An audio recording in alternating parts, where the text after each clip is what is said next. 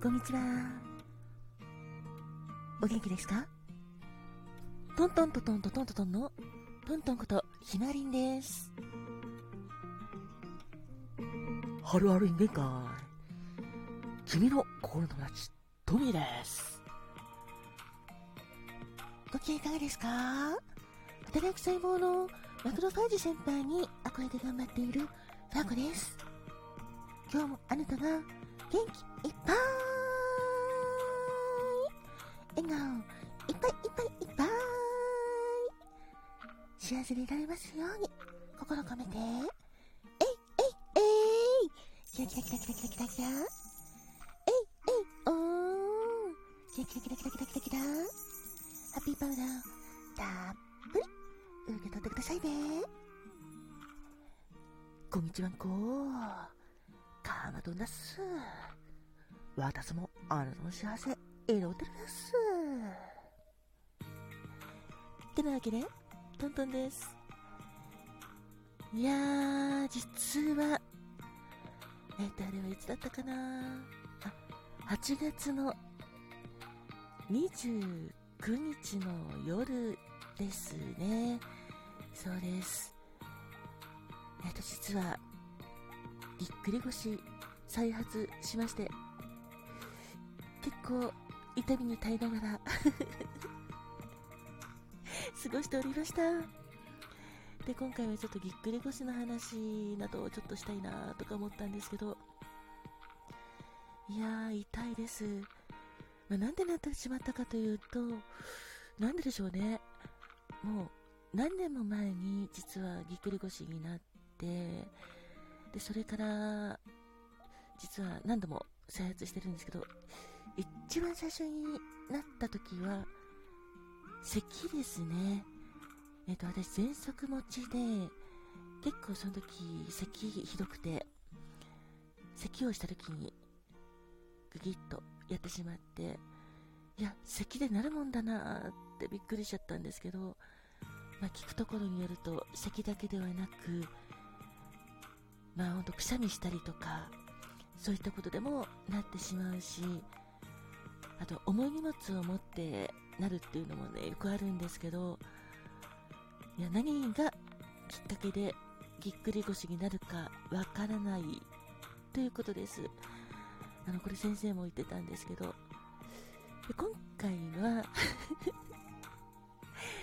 そうですね、月曜日の夜に、ちょうど食事の、食事食べて、食器を洗って、最後の大物として、まフライパンを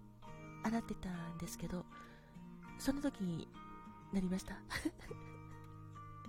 なんでフライパン洗ってる時にぎっくり腰になるんだいって思ったんですけど、ほんとびっくりしました。なんか、来るな来るな来るなっていう、ちょっと予感はしてたんですよね。変な予感。なんでしょうね、あの変な予感。これ、わかる方いらっしゃいますか？なんか、腰のあたりにちょっと違和感があって、なんかちょっと危ないなとは思ってたんですよ。で、疲れが溜まってたりとか、あと、ちょっと無理な姿勢ずっとしてるとき、ずっと座りっぱなしだとか、あと逆に、そうですね、なんか重いもの持ってたりとか、なんかそういう時に違和感を感じることはよくあるんですけど、本当に一瞬でした。あの一瞬、本当に怖かったですね。だからもうぎっくり腰になって腰が痛か痛くて、もうあの時はフライパン洗ってた状態だったんで、水も出しっぱなしな時だったんですけど、もうお水を止めることさえできないあの痛さ。もう座り込むにも座り込めない。何もできない。動けない。こんな状態がしばらく何分か続いて、やっととりあえず蛇口を閉めて、それでそろそろともう手を一応拭きまして、もうその後はもうとりあえずゆっくりゆっくり物につかまり壁につかまりベッドにチョコです。で横になるのも痛く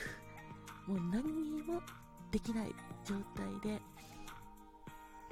その時は、まあ、常備薬としてロキソニン持ってるのの持ってるので、まあ、それを飲むためにでもねお腹が空いた状態で飲めないなと思ったんですけど、まあ、その時ちょうど食事の後だったので飲めるなと思ってよし飲んでしまえと思って飲みました、まあ、飲んでしまえっていうのは実は食事の後とは言ってもそうですね1時間ぐらいちょっと経ってからだったので大丈夫かなってちょっと一瞬迷ったんですよね。胃もちょっとあまり強くないのでいやだけどとりあえず飲まなきゃこれは痛いと思って。あだから今ちょっと話してる声も 痛みに耐えながらの声なのでちょっと変な声ですが許してくださいね。いやそれでなんだかんだうん。結局牛乳やっぱり飲んどこうと思ったんですよ。ちょっと胃も本当に強くないとかもう胃炎とかになすぐなりやすいし。なので牛乳だけちょっとまた飲むためにまたそろそろとゆっくりゆっくり。歩きまして本当に室内だけなのに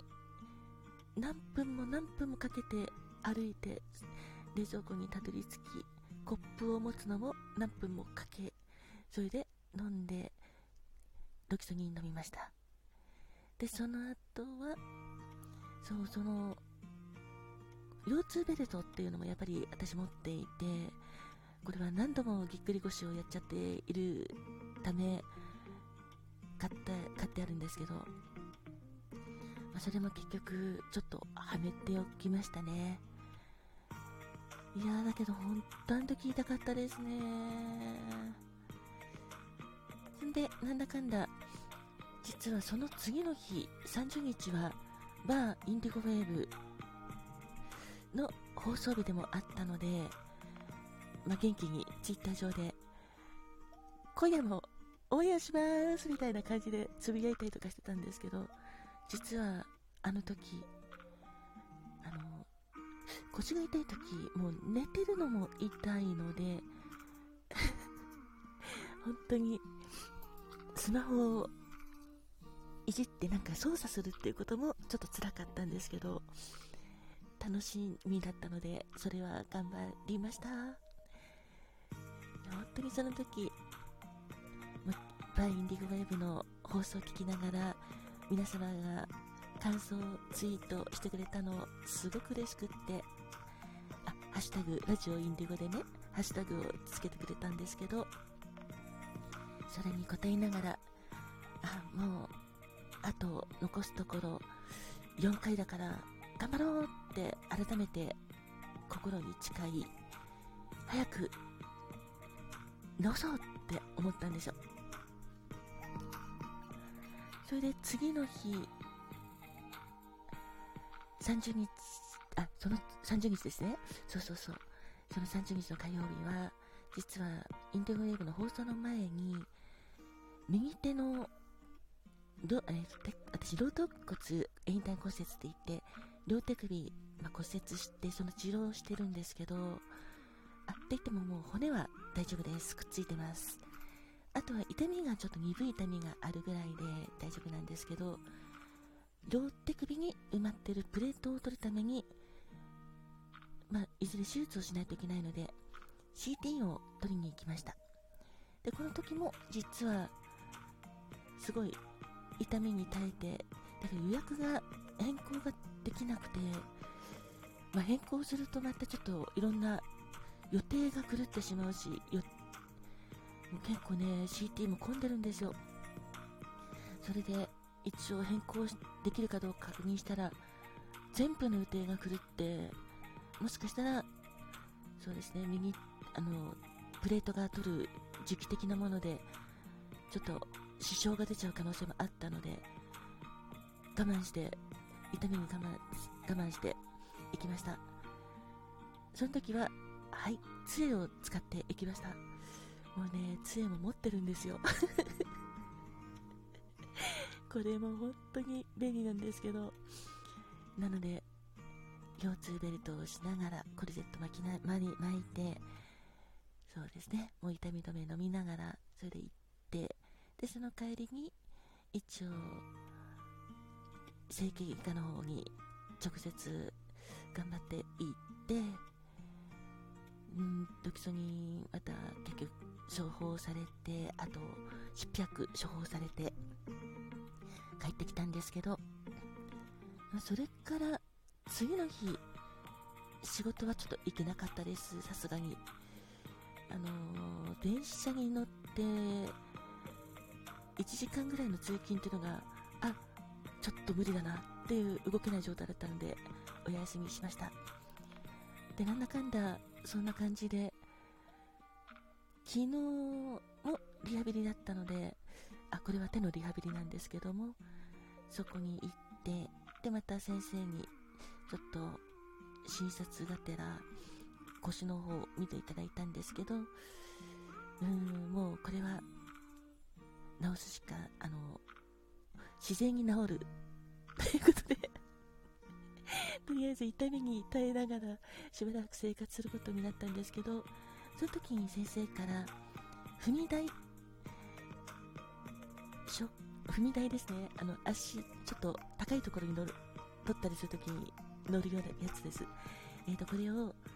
1個買ってなんか作業するときに台所で作業するときとか使った方がいいよっていう風に言われました。で今それで使って良くなってきてます。